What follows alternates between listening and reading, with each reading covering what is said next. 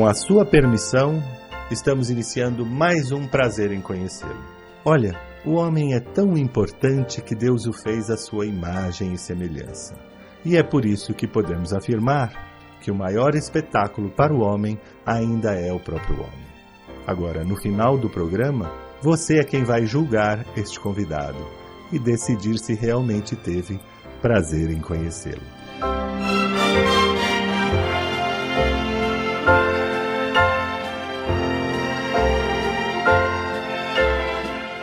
Brancato Neto apresenta Prazer em Conhecê-lo.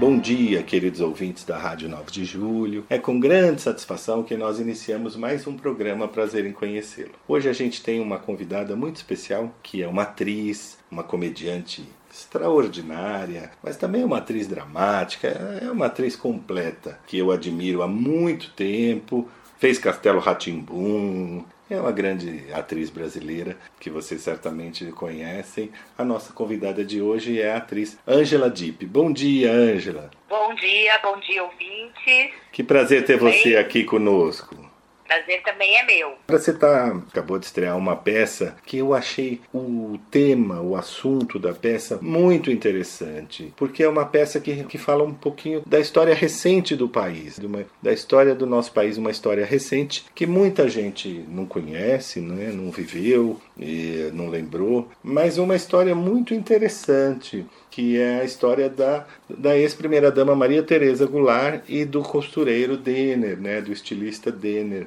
Aliás, você é da mesma cidade dela, né, Ângela? Sim, é. Também é um dos motivos que eu me interessei em contar essa história. É. É, porque também me toca de, por conta disso, eu ter nascido lá, dessa coisa de ser gaúcha, do meu pai, em alguma medida, ter tido contato com o Jango. Ah, é? Então, também foi um dos motivos quando eu eu, eu abri o livro, que é baseado no, livremente inspirado no livro Uma Mulher Vestida de Silêncio, do é. Wagner William. Que eu, eu vi na. Acho que uma semana depois que tinha sido lançado. Ele Sim. ficou 12 anos insistindo com a Maria Tereza, né, para ela contar, fazer a biografia dela e tal. É. E, e aí me interessei, procurei o autor, nos conhecemos, eu falei que queria fazer um trabalho em cima disso e tal. E aí veio a pandemia, mas agora saiu, né? É, só pra gente situar nossos ouvintes, eu tenho mais ou menos a mesma idade que você, a gente não, não é da época, né? Porque nós estávamos nascendo, né? Estávamos nascendo lá é. por 61. Isso, eu sou de 62. Mas é para nossos ouvintes ainda um pouco mais jovens, a Maria Tereza foi esposa do, do ex-presidente João Goulart, que foi o último presidente antes da, da ditadura militar, né? Que foi o presidente que foi deposto que foi pro exílio, e ele era do sul, ele era gaúcho, né, né, Angela? E, Sim. E ela, eu não, não sei de onde ele era, mas ela era de São não, Borja, né? Não, os dois, os dois eram, eram nascidos em São Borja, eles eram praticamente vizinhos. Ah. Ela, ela conheceu, ela tinha 14 anos, acho que quando ela conheceu, ele já era um homem bem mais velho. Sim mas eram tinham parentes, parentes não, amigos em comum Sim. e tal, e e então ele, ele conhecia ela desde os, desde os 14 anos, né? E aí com, com 18 casaram-se. E ela era, assim, é, eu acho vocês até parecidas fisicamente, você sabe? Não, não força. não, é não, verdade. Na verdade, assim, é. nós somos, assim, eu tenho 1,61m, né? A Maria Tereza também. É. E, então, assim, a gente é desse tipo mignon, né? É. Mas uh, o rosto ela é uma mulher muito bonita, né? Foi considerada uma das primeiras damas mais bonitas, né? Inclusive, ela, ela, ela comparavam ela com a Jacqueline Kennedy, Sim. que era considerada mais bonita. É. E, e aí teve essa questão toda. Mas assim, ela, ela é, ela é na, na juventude, né? Ela, aquelas moreninhas, assim, com aquele, com aquela, aquele rosto perfeitinho, assim, né? Eu acho. Eu já tenho um, um carão. Você é uma, uma, uma, atriz lindíssima. Eu acho Não, que. Eu também sou bonita, mas muito. tipo É, a única coisa que eu acho que você tem os olhos claros que ela não tinha, né? É. Ela tem olhos. E ela, mas ela tinha esse cabelo, esse cabelo esse escuro, castanho, bonito como você. Uhum. E as fotos da, da, da, arte da peça, né? A foto do personagem ficou lindíssima, Angela. É, eu vi inclusive, eu vi no jornal, inclusive, vi nas, na divulgação. Tá muito bem, muito bem feito. Você realmente. É, a gente utiliza. Eu lanço mão de três perucas no final do meu próprio cabelo. Sim. Porque eu faço a personagem em três fases, Sim. né? Nos anos uh, eh, 60, nos anos 70 e, e mais pro final, assim. E agora o menino que faz o Denner, né? Que é o costureiro, tá, tá muito parecido. Tá assim, sim, o, é muito, o, ator é muito parecido e tá fazendo muito bem também. Muito, muito bem. As fotos, eu não vi a peça ainda, mas as fotos da, da, da dele caracterizado como Denner, que foi um grande estilista, né? Famosíssimo, ele era um pouco antes do. um pouquinho antes do Clodovil. É, quase, mas ele foi ele, como se ele tivesse trazido alta costura para o Brasil, né? Porque é, foi uma época em que muita coisa estava começando, assim, né? Então tinha o cinema novo, Sim. tinha a bossa nova, recentemente tinha tido a, quer dizer, a capital, né, que foi que a Brasília nos anos 60, em 60, é, Brasília 60. Inaugurou em 60. Era o Brasil na Copa de 58, Pelé, Garrincha, Sim. Maria Esther Bueno no tênis, a primeira mulher brasileira a ganhar um campeonato tênis, o Éder Joffer também campeão. É verdade. Então foi uma época muito rica, assim, culturalmente, né, o Nelson Rodrigues até falava que era a época em que o Brasil se livrou do complexo de vira-latas. É. E aí veio o golpe e aí mergulhamos nesse 21 anos de ditadura militar, é. onde aconteceu toda essa, essa escuridão, assim, de uma certa maneira, né? É. E a gente paga até hoje isso. E aí essa semana agora a gente vai fazer não sei quantos anos, 58 anos do golpe, alguma coisa assim. É, né? E a Maria Tereza sofreu na, na pele isso, né? Ela foi, assim como tantos tantos outros exilados e perseguidos, presos e torturados, a, a família dela, uh, ela, ela e o presidente que né, foi deposto, é. eles foram para alguns lugares, mas basicamente ficaram no Uruguai, no né? Uruguai, né? Porque o João Goulart era um homem de posses, assim, né? Então eles puderam, uh, não só por ser presidente, acho que isso não, não quis dizer nada, não, porque ele já era. era sumariamente expulso, né? Mas ele era um cara fazendeiro, é. acho que ele já tinha, inclusive, fazenda no Uruguai, então ele acabou. Uh, acho que teve Argentina, não sei se Chile, mas enfim, foram por, ficaram mais tempo no Uruguai.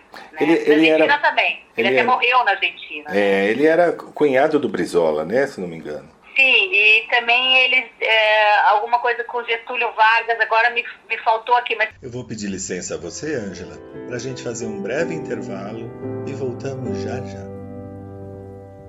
Felicidade foi-se embora e a saudade no meu peito ainda mora e é por isso que eu gosto lá de fora porque sei que a falsidade não vigora. Felicidade foi-se embora e a saudade no meu peito ainda mora.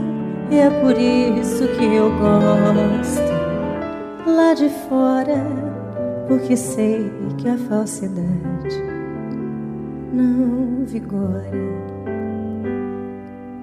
A minha casa fica lá de trás do mundo, onde eu vou em um segundo quando começo a lembrar.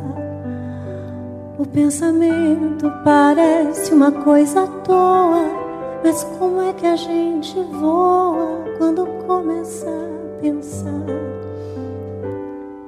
Felicidade foi-se embora a saudade no meu peito ainda mora e é por isso que eu gosto lá de fora, porque sei que a falsidade não vigora.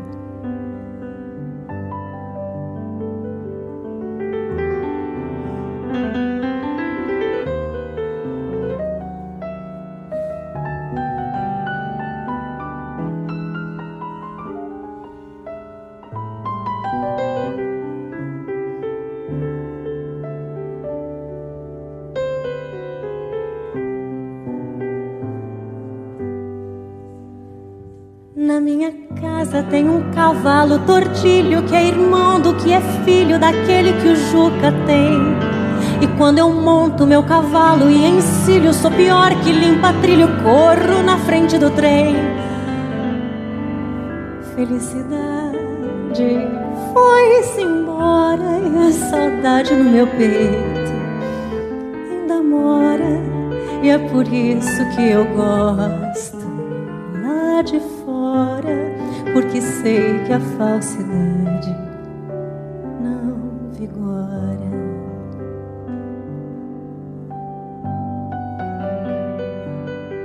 Voltamos com prazer em conhecê-lo, hoje recebendo a grande atriz Angela Dipp, que está em cartaz com a peça Maria Teresa e Denner, no Teatro Eva Hertz, aqui em São Paulo. Foi uma época de ouro, e a gente fala de um costureiro e tal, mas é, é, é, muito mais do que a moda. Porque ela era uma primeira dama que começou a, a usar roupas e, e, trazer de um estilista brasileiro. Todo mundo trazia roupa de fora, de Paris, e a sociedade trazia. E ela então resolve usar as roupas do Denner, que era um grande talento, né, indiscutível talento, e inovar, trazer uma alta costura brasileira, com cara de Brasil, né? Isso que é o importante, o símbolo importante de, dessa dupla. Né, é, na verdade, na época, é, por exemplo, em 58 surgiu a primeira revista de moda brasileira, Manequim, ah, né? Ah. Tinha Casa Canadá, Casa, esqueci o outro, Casa Vogue. Sim. Eram lugares onde, as, onde se trazia roupas de fora, a francesa, a maioria, as pessoas compravam esse vestido. Aliás, muitas modelos viraram atrizes, saíram dali, né? É. Desfilavam roupas, as mulheres iam ali, viam as roupas e escolhiam e compravam. Aí começou a surgir o tecido nacional, começou a investir na, na produção de tecido nacional. Por é. conta disso, começou a poder ter moda aqui também, ficou barateou, claro. O Denner vestia a, a Helene Matarazzo. Sim. Ele tinha uma, uma maison, quando eles se conheceram, ele, ele, ele, ele, quer dizer, tinha começado 13 anos na Casa Canadá desenhando, né? Exato. Enfim, depois ele acabou que ele já tinha uma maison com 200 costureiras e tal. Inclusive, uma, a, a maison dele ficava aqui na Paulista, onde tem o McDonald's. Ah, sim. E aí a, Maria Tereza, ela era criticada, porque, uh, como ela fala, na vida dela tudo aconteceu de uma hora para outra. É. Então, de repente, ela virou a primeira dama. Ela era, ela era, uh, o Jango foi vice-presidente do Juscelino Kubitschek. Sim. E naquela época os vices eram escolhidos em chapas diferentes. Exato. Inclusive, o João, o João Goulart teve mais, votação, a votação dele foi maior do que a do próprio presidente. Sim. Então, o vice não era um, era, era uma outra... Era de outro partido, outra importância. Isso. Uma outra importância. Aí ele foi vice também do, do, do Jânio Quadros. Sim. Aí o Jânio Quadros renuncia é. e aí ele, ele assume a presidência e acontece tudo isso. Mas, então, ela era uma mulher sempre, ela até hoje, a Maria Tereza é uma mulher muito elegante, muito simples e muito elegante. Elegante no jeito, no trato, na fala. E aí as pessoas começavam a criticar que ela era muito simples. Ela, né, então, ela era tanto criticada se ela colocava uma roupa simples como se ela colocasse uma roupa europeia. Sim. Então, a, aí teve essa, essa união dos dois. O, o Denner apareceu e, e resolveu transformá-la, né? Ele começou a deixá-la com mais glamour. Ela Sim. tinha que usar brinco. Ele fez coleções de roupa para ela. E ela era uma mulher muito bonita, então tinha isso também. Era a primeira vez que se tinha no Brasil um, um casal, é. o presidente e a primeira dama, assim, jovens, uh, frescor, bonitos, é. né? É então, tudo isso como símbolo e tal, funciona. E, e havia, Tener... e havia também, Fala. desculpa te interromper, havia também essa comparação com o Kennedy nos Estados Unidos, que estava no auge com a Jacqueline Kennedy, né? É. Que também... Então tem essa questão que o, que o Denner, uh, ela ia, eles iam, ia ter um encontro do, do, dos Kennedy com eles, ah, é. E aí, finalmente, um comparar a beleza das duas primeiras damas, o Denner, inclusive, estava preparando a coleção, tudo e no final é cancelada, porque aí acontece a, a questão do, da crise dos mísseis em Cuba e tal. Sim. É cancelada essa visita e aí não. Pro Denner foi uma super decepção, né? É. E para ela foi um alívio, porque ela, ela era uma mulher que realmente ela não. Claro que ela, óbvio que ela devia gostar, ela gostava muito de moda, Sim. até hoje, apaixonada por moda. Mas ela não tinha muito essa questão com,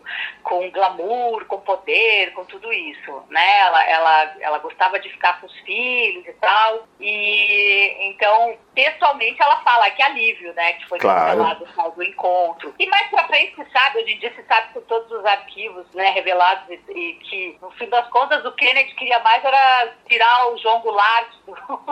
Sim. Porque eles achavam que o, que o jogo era, era comunista. Né? Era, né? inclusive o golpe de 64 foi financiado pelos Estados Unidos, né? Exato. Hoje então, se sabe, se é. descobriu que o Kennedy estava, né, mandou, tem um telegrama. Sim, tinha uma. Por, por conta disso, por, era, era uma guerra invencível. Assim. É. Tinha, frota naval esperando caso houvesse algum tipo de resistência. Isso. E não tinha como vencer. O negócio estava é. sendo tramado já, já desde Getúlio, né? É, e aí com a história do, do da Guerra Fria e da, da, de Cuba, então eles ficaram com. Ficaram... É, porque o, o, o João Goulart ele era, ele era um reformista, assim, né? Ele, ele tinha. Ele, ele, ele foi ministro do trabalho na época do Getúlio. E, e ali ele aprovou ele foi responsável por aprovar 100% do aumento do salário mínimo. É. Muita coisa que a gente tem até hoje, enfim. E ele até foi demitido na época por isso, mas ele se manteve. Então, de uma certa maneira, ele sempre esteve do lado da, da, da causa dos trabalhadores. Sim. Enfim, algumas, algumas uh, reformas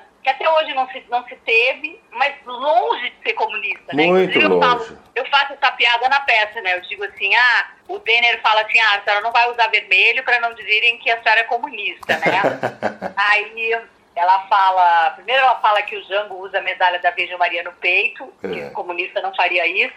É. Segundo, que o mais próximo que a gente teve do comunismo foi a Copa 58 jogando contra a União Soviética.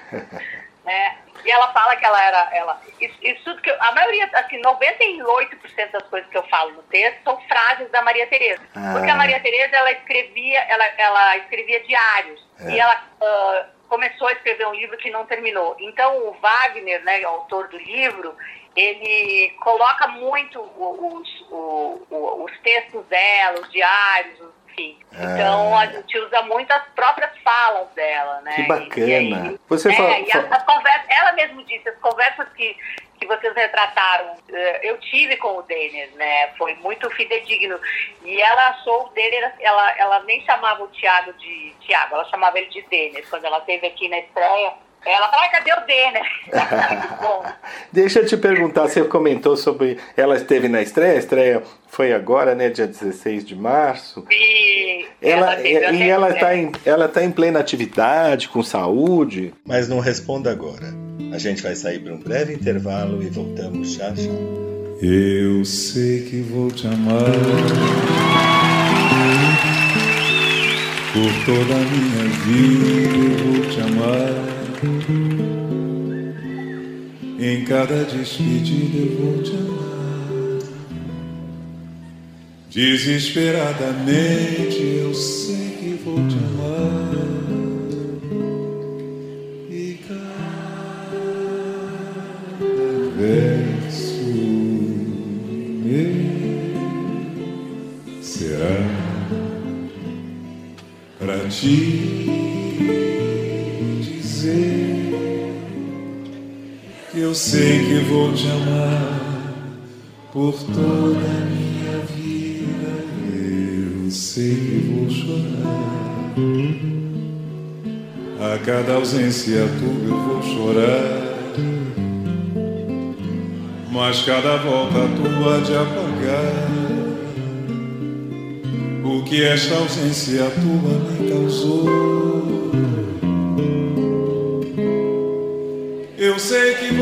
Sofrer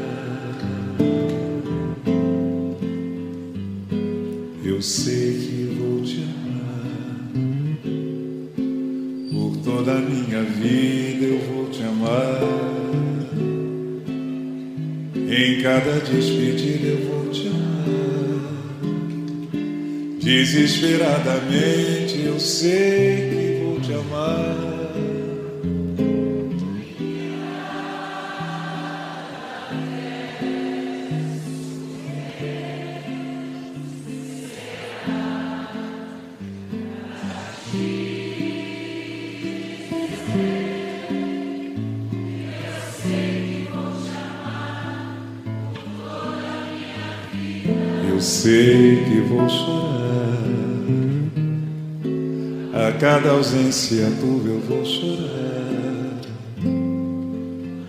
Mas cada volta tua de apagar o que esta ausência tua me causou. Eu sei que vou sofrer a eterna desventura de viver à espera de viver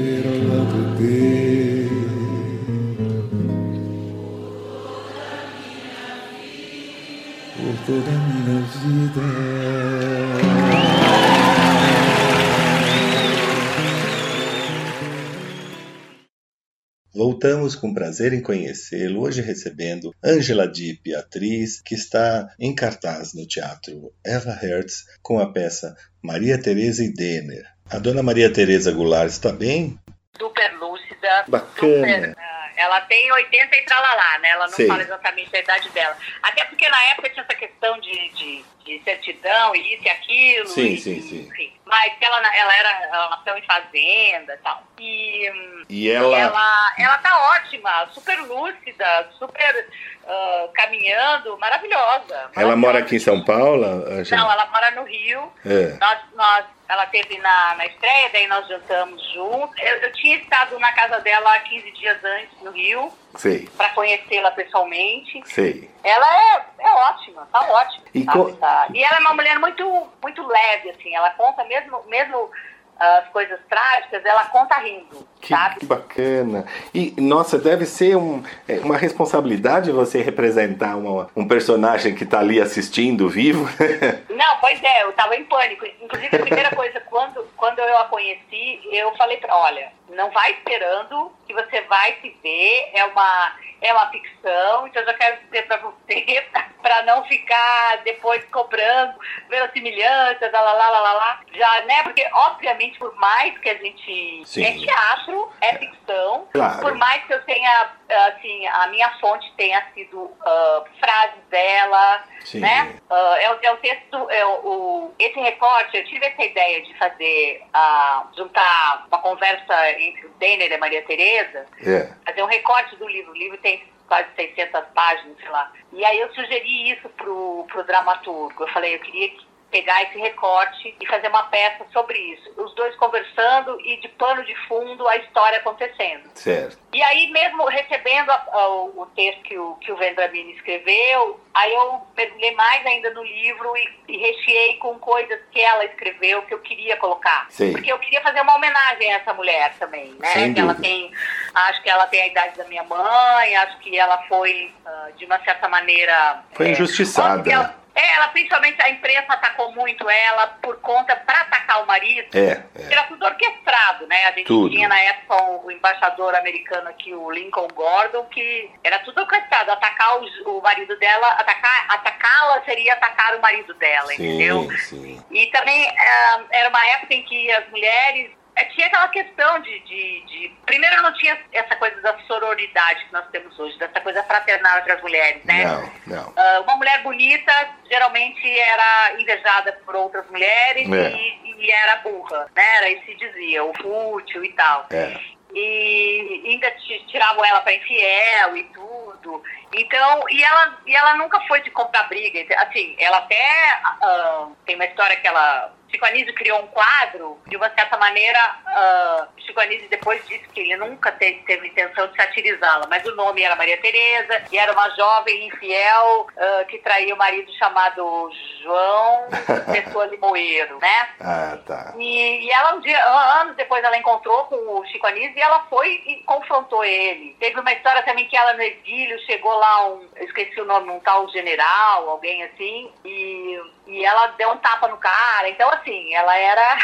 Ah, ela era gaúcha. Ela...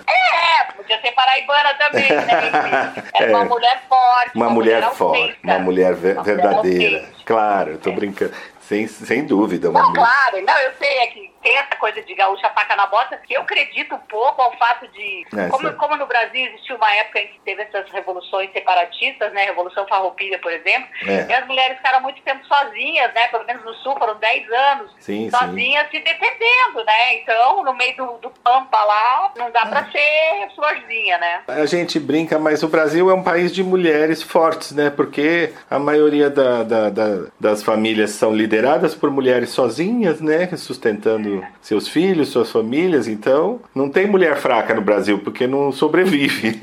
É, eu acho que é uma coisa que é mundial. Assim, é né? mundial, é mundial. É. É. E aqui é mais difícil, né? As mulheres conquistaram poucas coisas a duras penas de trabalho, de. É, e a gente tem muitos Brasis, né? Muito, tem, muito. Né? Maranhão, Amazonas é. é. uma coisa, né? Rio Grande do Sul é outra. É. Mas... E a Maria Tereza era, era uma figura que se destacava porque a imagem que o Brasil tinha, primeiras damas, era a, do, a dona Leonor, né? De Barros, do Ademar de Barros, que era uma senhora. É, é a, a Eloá Quadros. Eloá Quadros. Então era aquela é, coisa da... Tem uma era uma mãezona, era uma senhorinha, né? Que é. se imaginava que e ela não, era um casal jovem, com uma mulher jovem, um casal de, de, de sociedade, tinha uma educação. É, tem essa questão também. O Denner fala para ela, ela fala, a senhora não é invisível como a dona Eloá Quadro. Isso. É. e, e é óbvio que até o, isso, o que você, que você veste ou deixa de vestir é, é um ato político, É né? um ato político, claro. Então, o Denner tinha essa... Ele, o Denner, inclusive, ele mudou os uniformes dos caras em Brasília, é. dos funcionários de Brasília, que era muito quente, ele botou tecidos mais leves, mudou a cor. É. Ele se metia também na roupa do presidente. Sim. E parece que coisas que ele mudou naquela época até hoje se mantêm alteradas por conta do Denner. Ele parava o o carro presidencial porque a mulher, porque a Maria Tereza estava sem brincos. é, então tem assim, olha, tem, infelizmente é uma peça de uma hora, que não pena. dá pra gente colocar tudo, é. né? Agora provavelmente uh, vai fazer filmes e coisas aí. O, o Denner é um personagem incrível brasileiro. Aliás, o Brasil é cheio de personagens maravilhosos. A gente tem mais aqui contar a Sim. história dos nossos personagens, heróis, vilões, gente comum, né? É, Porque é assim que se constrói uma nação, né? Não é à toa que os Estados Unidos têm esse, esse poder cultural, Hollywood e tal, porque as pessoas se orgulham dos seus personagens. E eu sinto isso na peça. Então tem muito, muita gente que conheceu o Denner. Esses dias foi um cara que era cabeleireiro do Denner, que carregou o caixão do Denner. Ele estava aos prantos, é. falando do Denner e, e, conversando com o Thiago, que faz o personagem. Teve esses dias um, um senhor que trabalhou na como acho que na guarda em Brasília, ele falou eu gostava muito da família Goulart, Sim. era muito próxima deles. Então, é, é esse, essa coisa de você, como nação, né, você se reconhecer na arte. E, uh, assim, nesse caso, essas duas pessoas tão próximas, né? Mas você saber dos seus personagens, isso é, isso é que faz um, uma nação ter orgulho da, né? Porque, porque é a nação, né? Que é diferente de um estado. Assim. É, eu me lembro, porque eu era criança, eu lembro muito meus pais, a minha mãe falava muito do Denner. Eu, minha mãe hoje teria 80 e poucos anos, mais ou menos da idade é. da Maria Tereza. Então, isso. ela falava muito do Denner, do Clodovil. Como meu pai trabalhou em televisão, depois o, o Clodovil entrou na TV e começou a fazer algumas coisas, porque também o Denner faleceu muito cedo, né? É, o Denner bebia muito, ele morreu de cirrose, ele tinha 42 anos. É. Ele também trabalhou no. As pessoas conheceram muito o Denner também por conta dele ter trabalhado no programa do Flávio Cavalcante. Sim, sim. É, eu mesma lembro, não muito dele, assim, mas eu porque acho que ele já tinha morrido quando eu. Não sei. É. Eu, eu lembro mais do, de outros personagens personagens, é. outros jurados ali do, do, do, do Flávio Cavalcante. É. Mas, mas desse programa, né? Mas ele foi um personagem tão famoso que depois teve jogador de futebol com o nome Denner em homenagem ao Denner. Até hoje, é, se você encontra pessoas que chamam Denner e você pergunta, ah, foi por causa do Denner costureiro que foi colocado o nome. Então você vê que, é. que, que, importância teve esse homem na, na vida do Brasil. É. E, e, o Clodovil também, com, a sua, com seu talento e tudo, mas ele, eles tinham, né, criaram uma, uma rivalidade promocional é, entre os dois. Esse, cara, esse, esse rapaz que esse senhor, né, que foi lá do seu cabeleireiro do Um dia o Denner atendeu o telefone e alguém falou, ah, é a primeira dama de Jundiaí. É, aí ele, ele falou assim, ah, manda ela para Oscar Freire, que era onde tinha o negócio do Clodovil. Clodovil. então ele mandava pro concorrente, porque quando ele não queria fazer, ou enfim. Imagina quantas mil histórias não tem, né? É. Tem muita história maravilhosa, assim, né? Nós vamos sair para um breve intervalo e voltamos já já.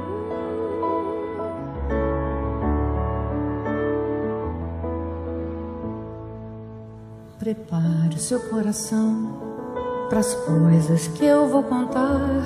Eu venho lá do sertão, eu venho lá do sertão, eu venho lá do sertão e posso não lhe agradar. Aprendi a dizer não, ver a morte sem chorar. E a morte, o destino e tudo, a morte, o destino e tudo estava fora de lugar. Eu vivo pra consertar. Na boiada já fui boi, mas um dia me montei, não por um motivo meu ou de quem comigo houvesse, que qualquer querer tivesse, porém por necessidade do dono de uma boiada cujo vaqueiro morreu.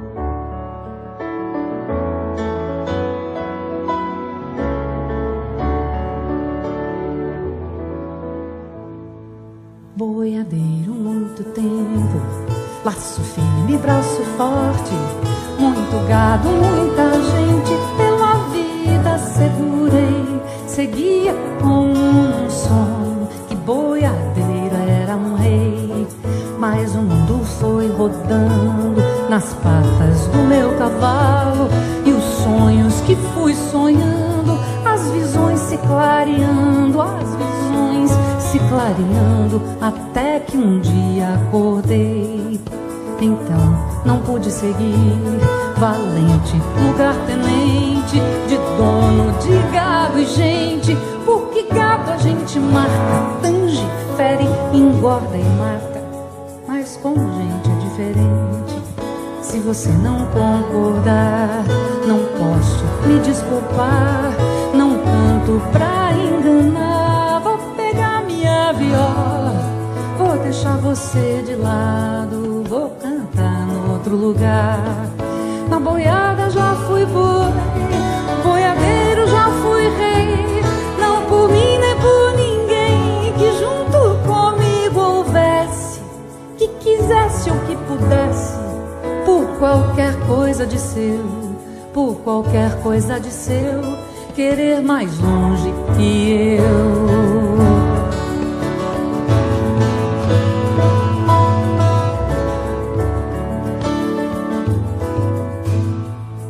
Mas o mundo foi rodando nas patas do meu cavalo.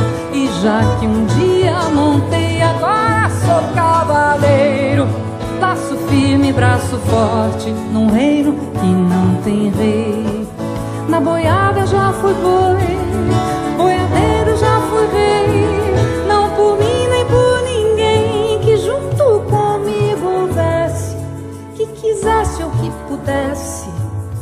qualquer coisa de seu, por qualquer coisa de seu, querer mais longe que. Voltamos com prazer em conhecê-lo, hoje entrevistando a atriz Angela Dipp, em cartaz aqui em São Paulo, no Teatro Eva Hertz, com a peça Maria Teresa e Denner.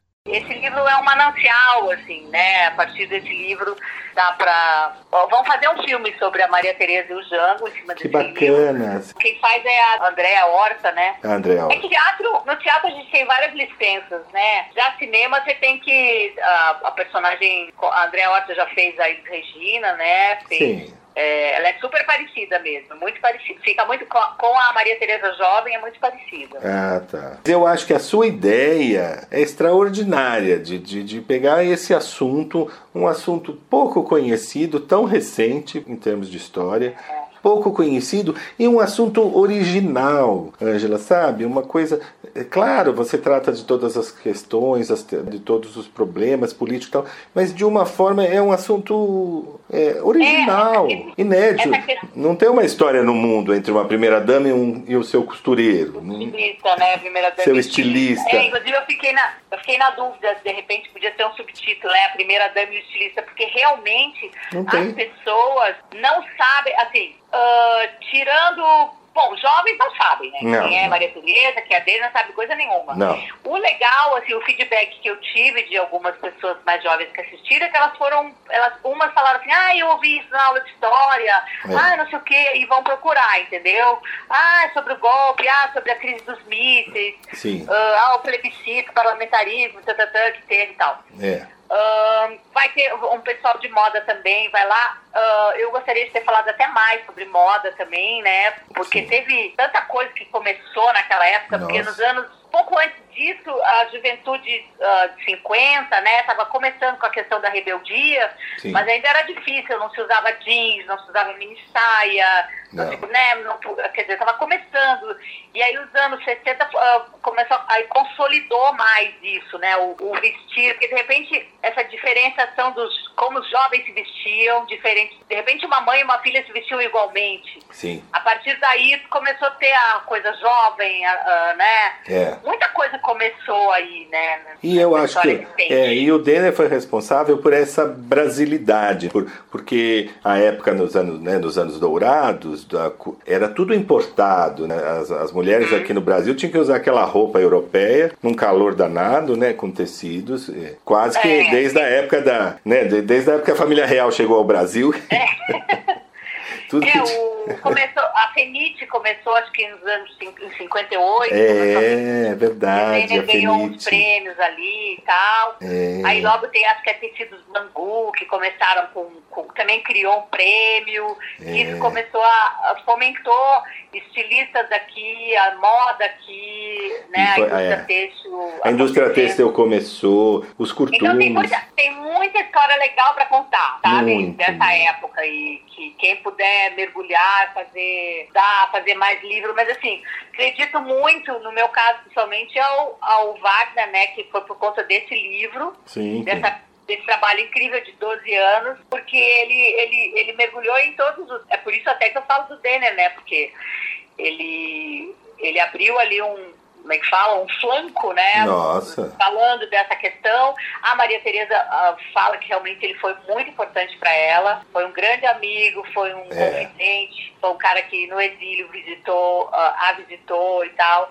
Então ele nunca abandonou ela mesmo depois que como se ela não tivesse mais poder, né? Sim, era um amigo mesmo, né? Era, era um amigo mesmo. E tem a questão de ser ou não efeminado. Tem gente que fala que o, que o Denner, ele criou esse personagem, que ele, esse personagem efeminado, né? Uh, porque também você tem mais confiança, né? Uh, coloca um um marido vai ter ciúmes de um heterossexual sim, e não sim. vai ter ciúmes de um homossexual. Enfim, Naquela época. Mas aí são coisas que, eu não sei, mas assim, um amigo do Denner fala que ele não era homossexual, outros que sim, enfim, mas isso não interessa. Mas de qualquer maneira ele tinha um jeito, ele fez um personagem, sim. ele tinha uma personagem que na época se falava efeminada. E ele era, obviamente, ela era criticada por estar junto com o efeminado, é. né? Ele tinha uma aparência meio andrógena, né? Assim. É, exato, ele era um dandy, um né? Grande, isso, fumando. Era uma coisa. Mas ao mesmo tempo. De tuberculose, né? foi, me... foi cirrose. Ao mesmo tempo, você vê, ele tinha essa aparência feminada, mas ele se casa com, com a Maria Estela Esplendor, ele casa com, com uma modelo, tem dois filhos, quer dizer, é uma personalidade é. muito controversa, né? É, uma personalidade ótima, nossa Inter... senhora. Interessantíssima, é. né? E, é. e ela depois se vira Hare Krishna, vai viver nos padrões como monja. É, é, é, é, são muitas coisas né, que vão, vão saindo. Eu achei muito interessante a tua ideia, a tua iniciativa. Tanto de, ah, de pegar uma história tão importante, tão original, porque a gente. É muito mais fácil a gente ir para o lugar comum, né, Angela? É, na verdade, sim. Eu nunca. Eu sempre me interessei, desde que eu me conheço por artista. É, eu não sou xenófoba, nada, mas assim, eu gosto de contar as nossas histórias. Claro, assim. claro. Nunca fiquei interessada em a, comprar direitos de uma peça de sim, fora. Sim. Porque uh, eu, eu acho que tem as nossas histórias a serem contadas aqui.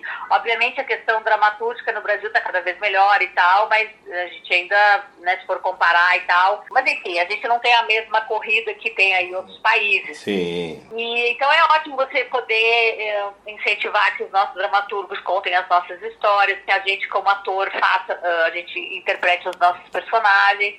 Sim. Eu, eu, eu, acho, eu sempre tive essa coisa com a originalidade, assim, de fazer uma coisa que ninguém fez, assim, né? Exato. Muitas vezes as pessoas perguntam, ah, qual personagem você gostaria de fazer, da dramaturgia, não, não queria ter feito a Julieta, eu queria fazer alguma coisa, eu já quis fazer a Anitta Garibaldi, eu me debrucei há muito tempo atrás, antes da Globo fazer, sei, sei lá quantos, 20 anos, aí quando vi que a Globo ia fazer, também já me interessei, já escrevi textos meus, né, eu também fiz um monólogo, né, dentro de um barril, que era inspirado numa mulher que atirou, a primeira mulher a se atirar nas cataratas do Niágara dentro de um barril, né. Meu Deus. Eu achei tão interessante essa, essa história.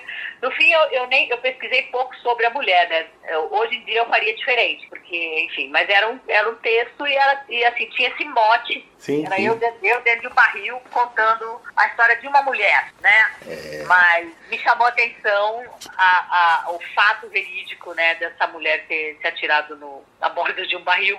E, eu gosto. Então, eu, eu, eu gosto dessa coisa que você está falando, realmente é uma coisa que me atrai, a originalidade, uh, falar de coisas que ninguém falou, né? Eu então, gosto, a gente traz aqui, eu tenho trazido, depois que a pandemia melhor, melhorou, eu tenho trazido quase toda semana atores e atrizes que a gente uh, acha é, necessário, fundamental, divulgar teatro, cinema, espetáculo, cinema, cultura e acho muito importante.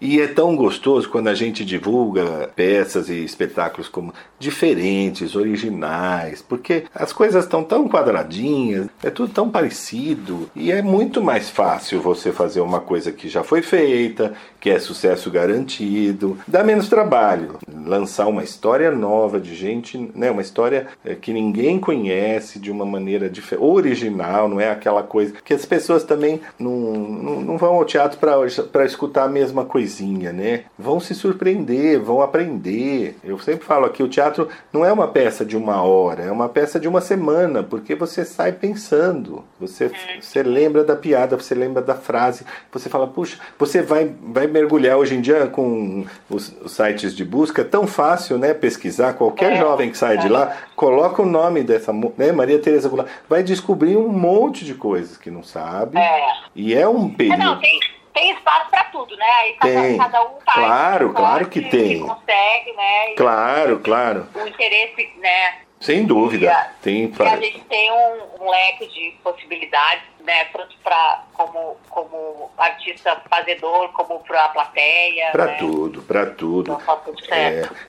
Eu vou pedir licença a você, nós vamos sair para um breve intervalo e nós voltamos já já. Trees of green and red roses too. I watch them bloom for me and you, and I think to myself, what a wonderful world. I see skies of blue and clouds of white and the brightness of day. I like the dark and I think to myself, what a wonderful world.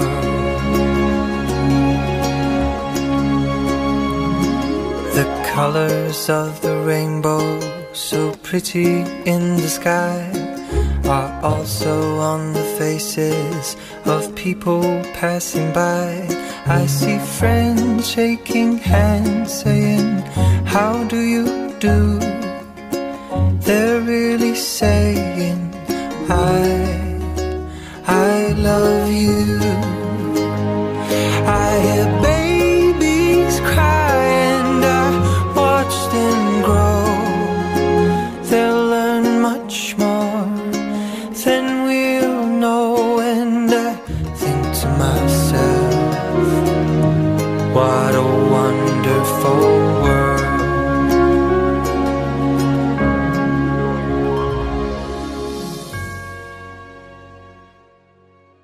Voltamos com prazer em conhecê-lo, hoje recebendo a atriz Angela Dipp, em cartaz aqui no Teatro Eva Hertz, com a peça Maria Teresa e Denner. Você sabe que eu era, quando eu era muito criança, meus, meus pais viajaram de navio em 66, eu tinha quatro anos, o meu pai era empresário de um conjunto chamado Os Incríveis. Ah, claro, lembro. E eles, Imagina. e eles fizeram uma Era um garoto que, E como eu, essa mu- Essa música, é a versão é do meu pai, é uma música Que italiana maravilha. que o meu pai fez. É, ah, é verdade, é uma música italiana. É. ragazzi, aí, Isso, pá, pá, pá, pá. C'era um ragazzo. Essa música meu pai fez. Os Incríveis fizeram uma turnê com a Rita Pavone na Itália e o meu pai Sim, versionou claro. para o português e foi um grande sucesso. Nos anos 62, 61, 62. Em 66, eles fizeram um filme na Europa que foi a Copa de 66, mas o Brasil perdeu logo no começo, então o navio foi para a Copa em julho, mas já quando chegou o Brasil já tinha sido desclassificado. E eles, e eles fizeram, é, foi um- uma viagem muito bacana, eu era criança,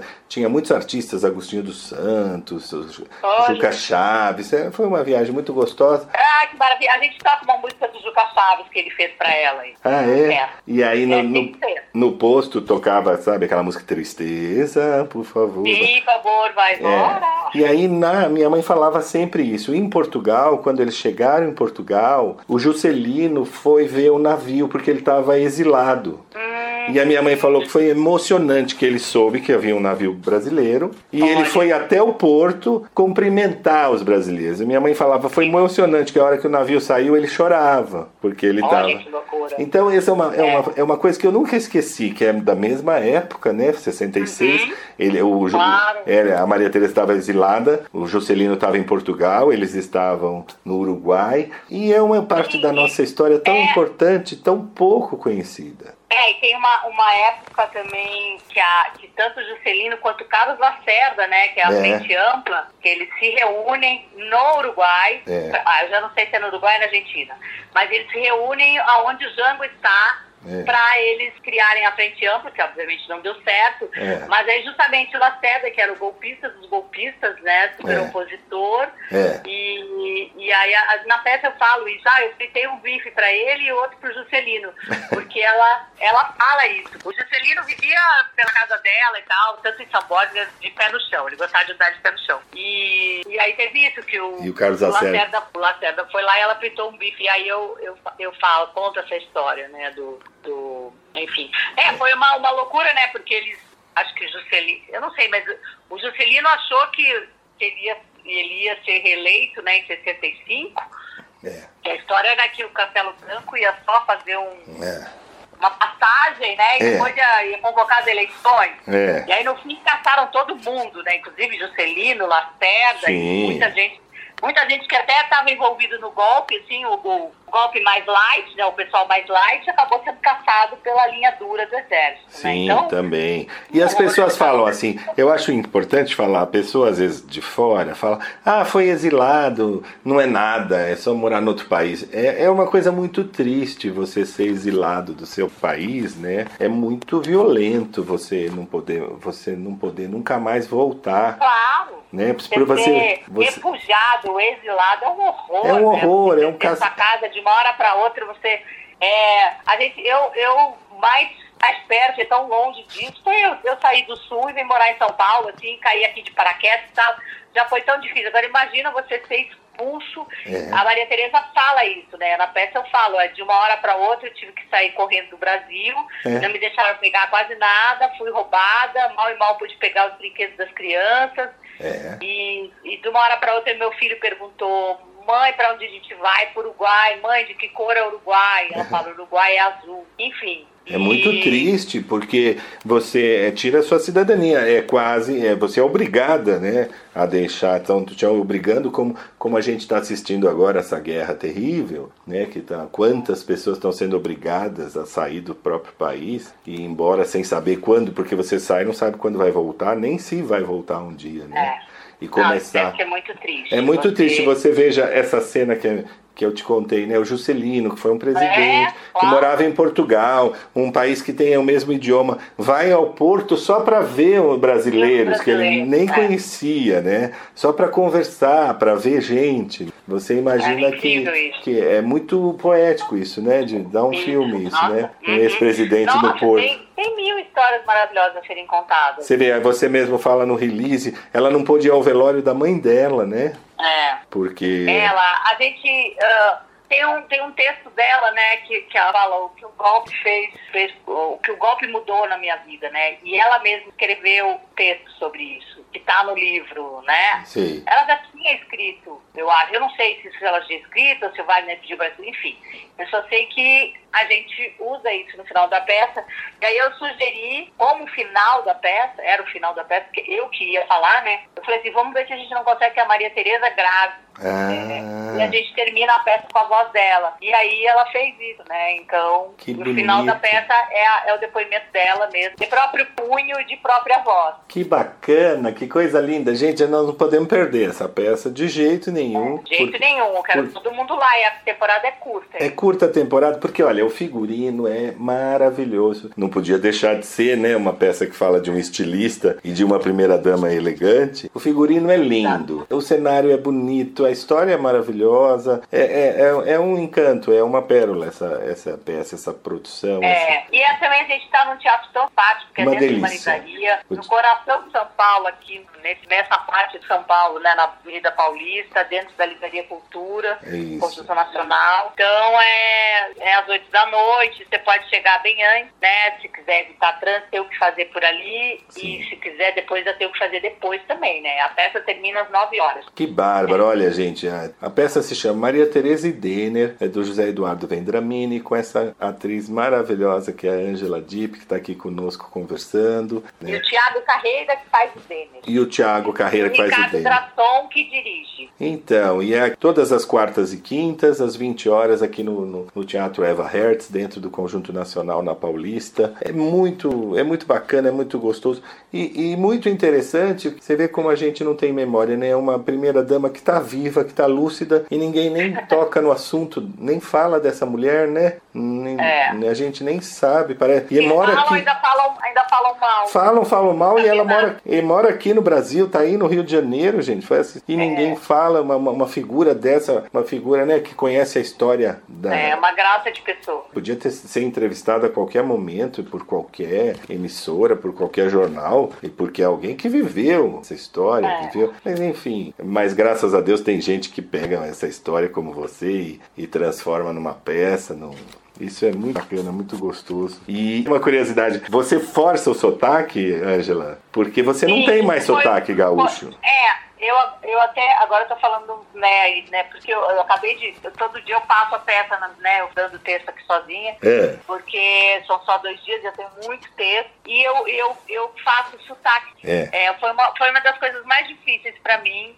É mesmo? Conta, é, primeiro que foi tudo muito rápido, né, mas é, então também é um sotaque carregado, é o sotaque da fronteira.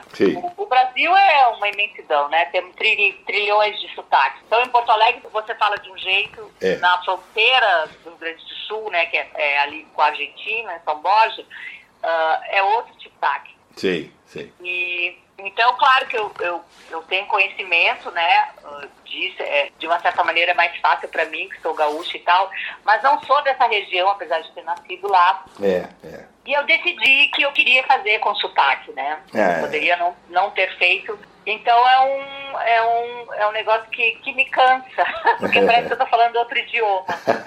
e além disso, tem o sotaque do, da região e o sotaque da época também, né? Porque nos anos 60. É, isso é um pouco pouco, assim, né? Um é? pouco, por exemplo, ela fala presidente, ela não fala presidente, ela fala presidente. É. Tem um pouco, tem uma certa prosódia de leve. Mas isso eu nem carrego tanto, não. Sim. É mais o, o sotaque. E, claro, umas coisas que eu coloquei, tipo, eu falo assim, ai, Denner, tu é uma locomotiva. que era uma coisa que se falava no sentido de ser uma pessoa super pra frente. É, é. Então, hoje locomotiva é um negócio. É isso, é cultura, por isso que a gente vai ao teatro, a gente vai ah, para é. aprender, a gente vai para né? Isso é cultura, a gíria da época, a forma de falar, é, essa prosa. É, e também, e a outra coisa também é que a gente tem que a gente tem que saber sobre o nosso passado, né? Pra, claro. Pra celebrar as coisas boas e para não repetir as ruins. É claro, quem não lembra do passado não tem futuro, né? É. Infelizmente. Mas olha, Ângela, muito obrigado pela tua participação aqui no programa. Adorei conversar com você. Se Deus quiser, estarei lá na primeira fila na quarta-feira. Pra... Ah, que bom, querido. Ótimo. Aí a gente se fala então. Vou te visitar. Vai ser ótimo. E... Eu também, então, os ouvintes estão todos convidados. Isso. E, e você na quarta-feira. Os ouvintes todos convidados a partir, né, até dia 28 de abril. Essa temporada é, é. curta. Toda quarta e quinta-feira, às 20 horas, no Teatro Eva Hertz. Chama Maria Tereza Denner. Olha, não podemos perder porque a temporada é curta e, e a peça é muito gostosa e, e, muito interessante. Eu acho que cultura com entretenimento é tudo de bom. Tem é, nada... isso mesmo, é uma delícia. Porque a gente vê pela, pela história que é uma peça é, leve, ao mesmo tempo profunda, mas que vai, vai, vai passeando pelo humor, pelo drama. Então é uma, é uma peça para a gente pensar, para a gente aprender. Isso é muito gostoso. Eu acho que não tem quem não vá gostar de uma peça dessa, ainda mais com um trabalho de uma grande atriz e de um grande ator também. Que... É. Vamos lá conferir então, hein, gente? Angela, Angela Deep esteve aqui conosco. Muito obrigado, Angela, pela tua participação. E até a próxima, se Deus quiser. Tá bom, querido. Obrigado também. Um beijo. Um beijo. tchau. tchau. tchau. Prazer em conhecer Design e Decoração com Paulo Brites. Bom dia, amigos ouvintes da Rádio 9 de Julho. Você já ouviu falar em casa inteligente? Sabe o que é automação residencial? Hoje está na moda e muita gente tem se interessado e procurado cada vez mais por esse serviço. Mas o que é realmente a automação? É a integração de diversos equipamentos que você consegue controlar através de um controle remoto central, do seu celular ou mesmo até pelo controle de voz. Basicamente, pode-se controlar todos os equipamentos que têm um controle remoto e para os que não possuem, circuitos independentes são montados para essa finalidade. Assim, é possível você sair do trabalho e do seu celular programar o seu banho na banheira de hidromassagem e ao chegar em casa você encontrará as cortinas fechadas, o ar-condicionado do seu quarto ligado na temperatura escolhida, a banheira cheia e a panela elétrica com o arroz pronto para você jantar após o banho. E como isso funciona? Você controla um núcleo central que está interligado aos vários artefatos e dispositivos na sua casa, tais como fechamento de cortinas e persianas, acionamento do ar-condicionado, sistema de segurança, som e também acendimento de luzes, com a proposta de acionar vários circuitos diferentes, criando atmosferas mais ou menos intimistas. A sua montagem requer vários circuitos, cabos elétricos e conduítes interligando todos os aparelhos eletrônicos e elétricos.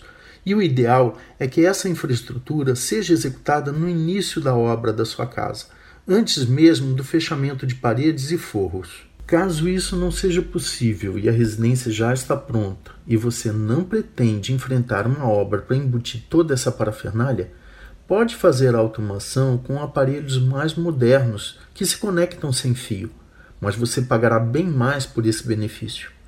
Novas tecnologias e formas de produção conseguiram fazer com que os valores ficassem menores do que quando se iniciou o estudo, mas ainda é uma experiência não muito barata.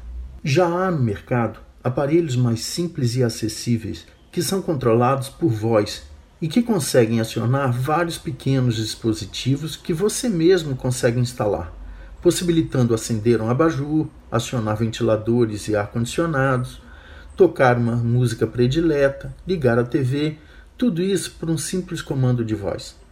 Se você se interessou e pretende automatizar sua casa, procure um profissional habilitado e veja a melhor opção para o seu caso.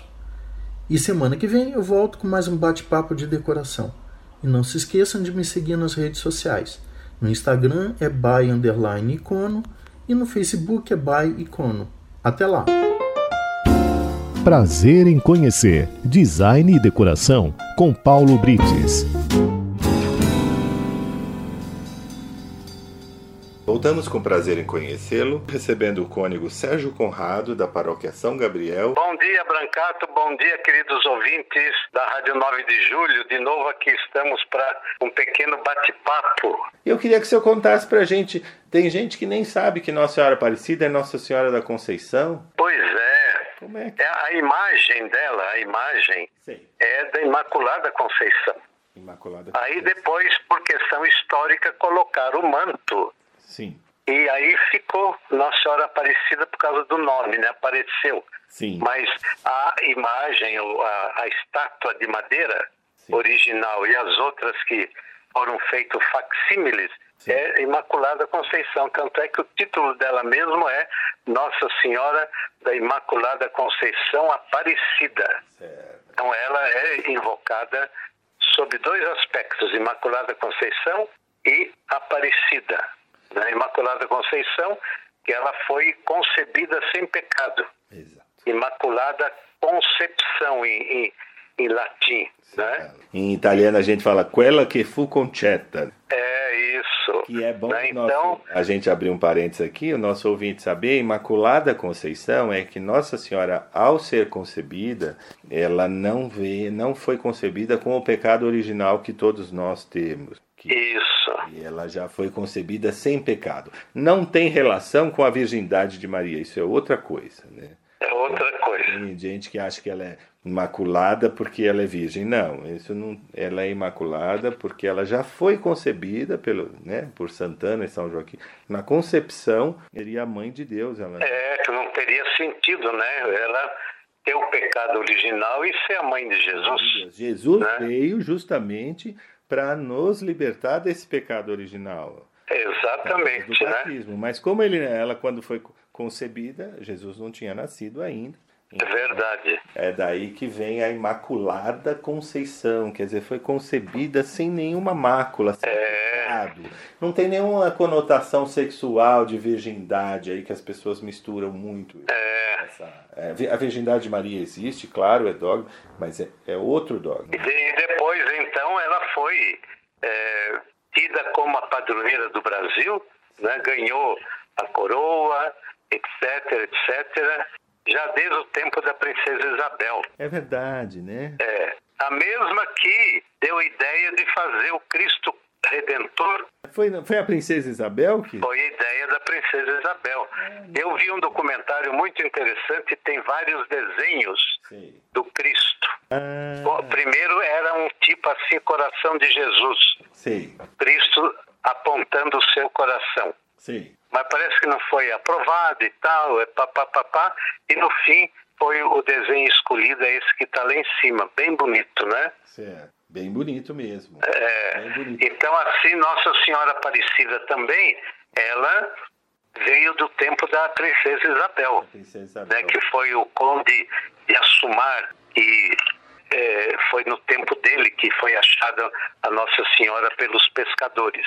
Né? É, e depois todo mundo sabe aquelas histórias do cavaleiro que queria entrar na basílica a cavalo, é, o, o, escravo que correu lá para a igrejinha dela para não ser martirizado no, no, no, na praça lá e tal, né? Então ela foi a pouco a pouco ganhando esse título de padroeira do Brasil e ela é como São Pedro é, é, é também são Pedro é o padroeiro civil do Brasil, né? já no tempo do Dom Pedro, do, é, Dom Pedro II. É verdade, tem até uma história, não sei se é real, que a, que a princesa Isabel teria doado umas joias para fazer a coroa de Nossa Senhora. É, é, verdade. Existe uma história assim. Porque a imagem, a Nossa Senhora da Conceição, ela era já muito, muito cultuada já há tempos. Em Portugal, né? É, era muito real. conhecida. É, a família real já era. É, sem o manto. Sem o manto. Só a imagem, Só né? A imagem. Depois aqui no Brasil é que colocaram o manto e ficou tão bonito, né? Tão característico dela. Sem dúvida. Sem dúvida. Vou pedir licença ao senhor para a gente fazer um breve intervalo ao som da Ave Maria, cantada em aramaico, a língua de Jesus, o idioma de Nossa Senhora, e voltamos já já.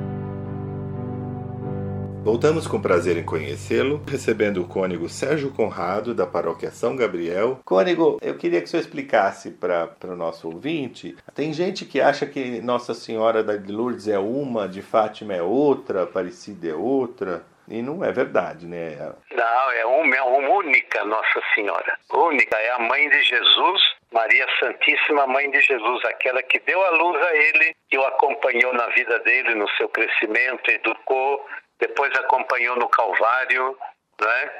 E depois foi assunta aos céus. Depois disso, já pelo nos primeiros séculos da igreja, segundo, terceiro séculos, por causa das heresias, houve muita discussão sobre Nossa Senhora. Tinha facções religiosas que não admitiam Nossa Senhora no, na história do povo de Deus, que foi alguém que entrou assim de entre nossa linguagem de araque, é, que, que não, não, não tinha direito de estar na história de, de, de Jesus.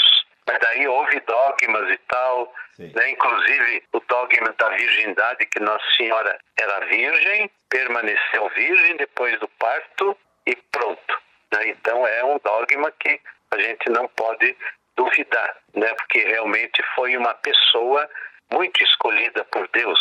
Então, São José, no caso, era o companheiro, era o seu guardador, como também guardador de Jesus. Né? Então, segundo, terceiro século, sobretudo quarto século, então aí a igreja começou realmente a definir um pouco melhor a figura de Nossa Senhora na história da igreja e também na história do povo de Deus, né? E aí começaram as aparições, as manifestações de Nossa Senhora, né? É, de Loreto, Nossa Senhora de Lourdes, Nossa Senhora de Fátima e que mais? O importante é a devoção que, né, que a gente tenha primeiro a Deus e a Jesus e a Nossa Senhora que é uma só, não a, a... É, uma só. É que nos diferentes países, por exemplo, você vê é, na, na, na Argentina Nossa Senhora de Lujan, né, cada país, Nossa Senhora de Czestochowa, lá na Polônia. Então, são diferentes tipos de manifestações de Nossa Senhora aprovadas pela Igreja. Mas veja bem, o, o Brancato e queridos irmãos e irmãs, a devoção a Nossa Senhora verdadeira nos leva a Cristo. Tem que nos levar a Cristo. Aquele, aquilo que ela disse nas bodas de Caná, quando faltou vinho, e ela cutucou Jesus, falou: Filho, está faltando vinho. Ele mexeu o ombro e falou: E nós com isso? E nós com isso? Nós somos convidados. Ela não titubeou, falou para os garçons lá e tal: façam tudo o que ele disser. E ele disse então para os caras lá: encham essas talhas de água. Encheram-nas e ele transformou a água em vinho. Então veja, ela nos leva a Jesus Cristo. Não para nela. Ver, o verdadeiro devoto de Nossa Senhora tem que ter muito bem claro isso. Não é Nossa Senhora que faz o milagre. Não. Ela intercede por nós.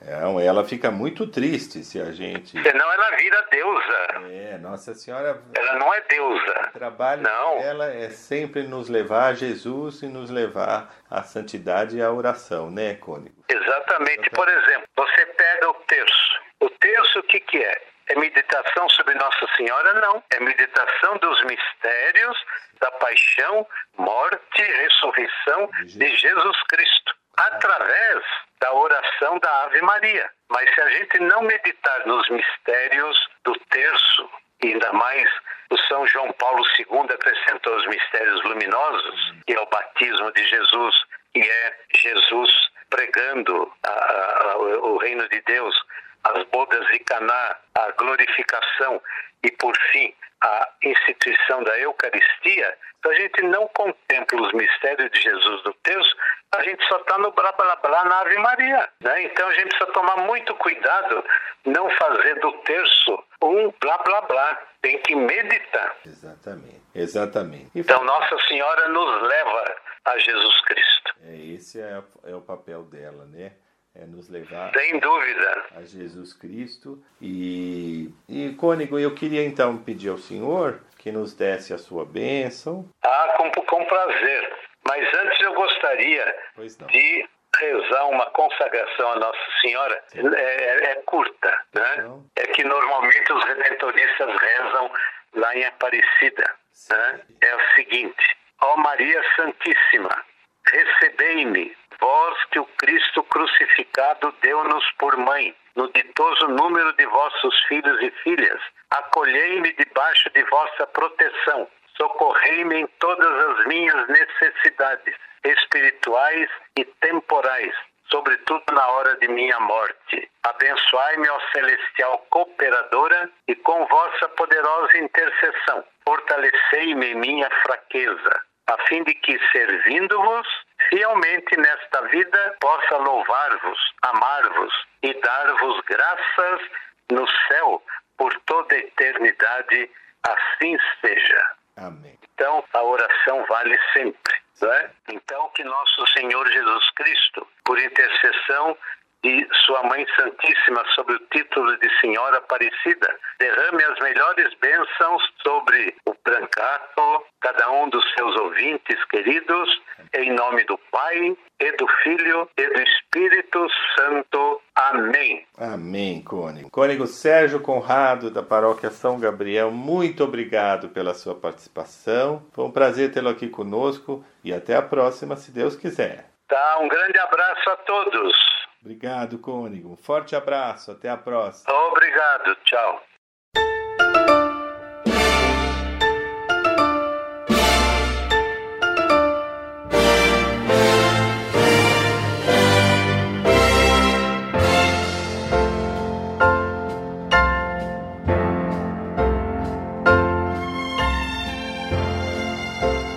Chegamos ao final do prazer em conhecê-lo de hoje. A nossa proposta foi cumprida. Espero que vocês tenham gostado e aguardo a todos no próximo sábado, se Deus quiser.